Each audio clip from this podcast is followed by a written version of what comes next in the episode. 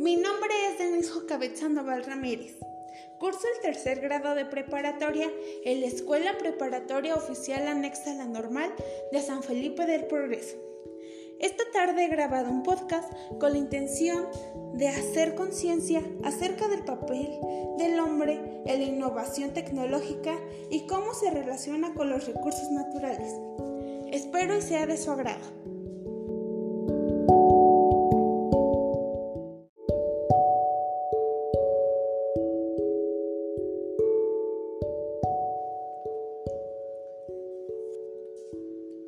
La adolescencia, según la UNICEF, es entre los 10 y 19 años. Desde un punto de vista biológico, la adolescencia va de la mano con la pubertad. Es la etapa en la que los seres humanos experimentamos importantes cambios, como sociales, emocionales, físicos y hormonales.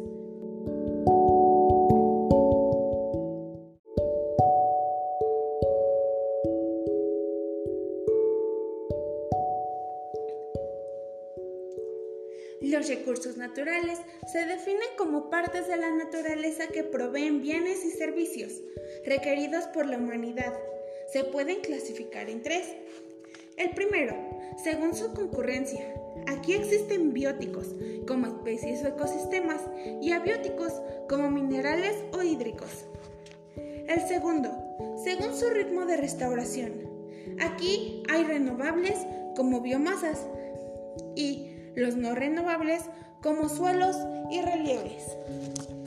El tercero es según su disponibilidad de stock. Aquí existen agotables, que son bienes de utilización prolongada de tiempo, y los no agotables, de bienes naturales de forma sostenida sin riesgo a la extinción.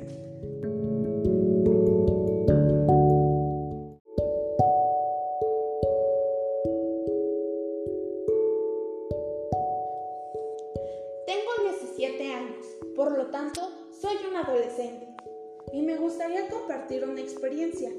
Yo creo que la creatividad se relaciona con la naturaleza.